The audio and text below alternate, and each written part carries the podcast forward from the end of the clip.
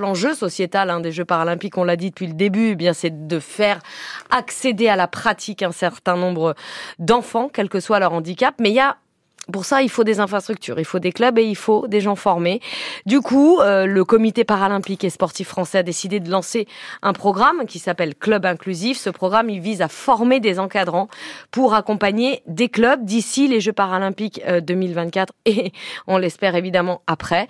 Eh bien, on va aller dans un de ces clubs, si vous le voulez bien, ensemble. Guillaume Batin est allé à la piscine Caneton, un club de natation que vous connaissez. Ludivine, c'est à Pessac, en Gironde. Iliane, viens, viens au bord. Viens au bord, s'il te plaît.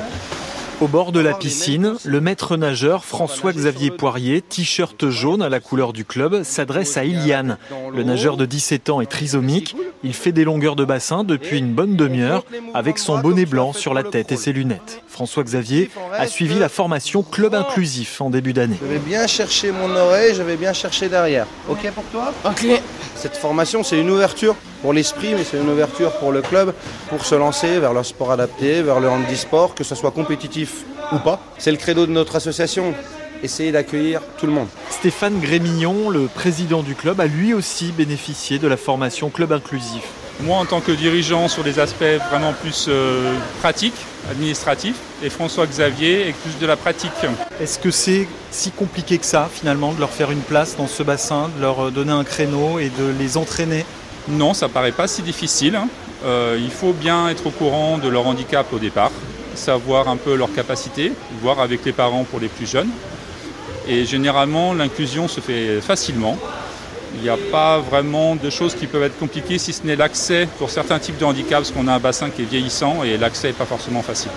Après chaque longueur, Iliane s'arrête au bord de la piscine et Hugo, autre maître nageur, le conseille, l'encourage, mais il faut répéter les consignes. Déjà qu'il place sa respiration et après ce sera plus facile de lui trouver son style de nage. Et comment ça se passe? Est-ce qu'il suit bien à la lettre ou il faut plusieurs fois répéter les choses? Comme tout le groupe, il faut répéter plusieurs fois, ça reste des enfants. Iliane est un jeune homme très dynamique. Il est passionné par le sport, la natation en particulier. Il suit une formation à un CAP hôtellerie et son père, Patrick, est même obligé de le ralentir dans ses projets. Iliane, tu vas te changer, tu te sèches, allez. Est-ce que tu as bien nagé Ah oui, là très bien. Là, le crawl, crawl deux brasses, papillon, et voilà. L'année dernière, on n'a pas trouvé de club. On a fait le tour des clubs de Bordeaux, on n'a pas trouvé. Qu'est-ce qu'on vous répondait? Les clubs étaient complets. Vous avez vécu ça comme un prétexte ou comme une réalité logistique? Oui, comme un prétexte. Qu'est-ce que ça lui apporte? Est-ce que c'est un, un, vrai plus et pourquoi? Pour un, un, un, garçon qui est porteur de trisomie, qui a des difficultés d'élocution, qu'on ne comprend pas bien, c'est vrai que c'est une façon de s'exprimer, de s'affirmer et puis de, de, gagner. Depuis la formation, la SCPA Natation de Pessac accueille 5 nageurs en situation de handicap. Iliane, atteint de trisomie 21, des personnes handicapées physiques et notamment victimes d'AVC.